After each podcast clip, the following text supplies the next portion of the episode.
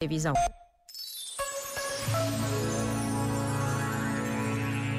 Não podemos continuar a olhar para o lado sem confirmar que as mais diversas catástrofes naturais são sinal evidente das alterações climáticas que o nosso modo de viver provoca.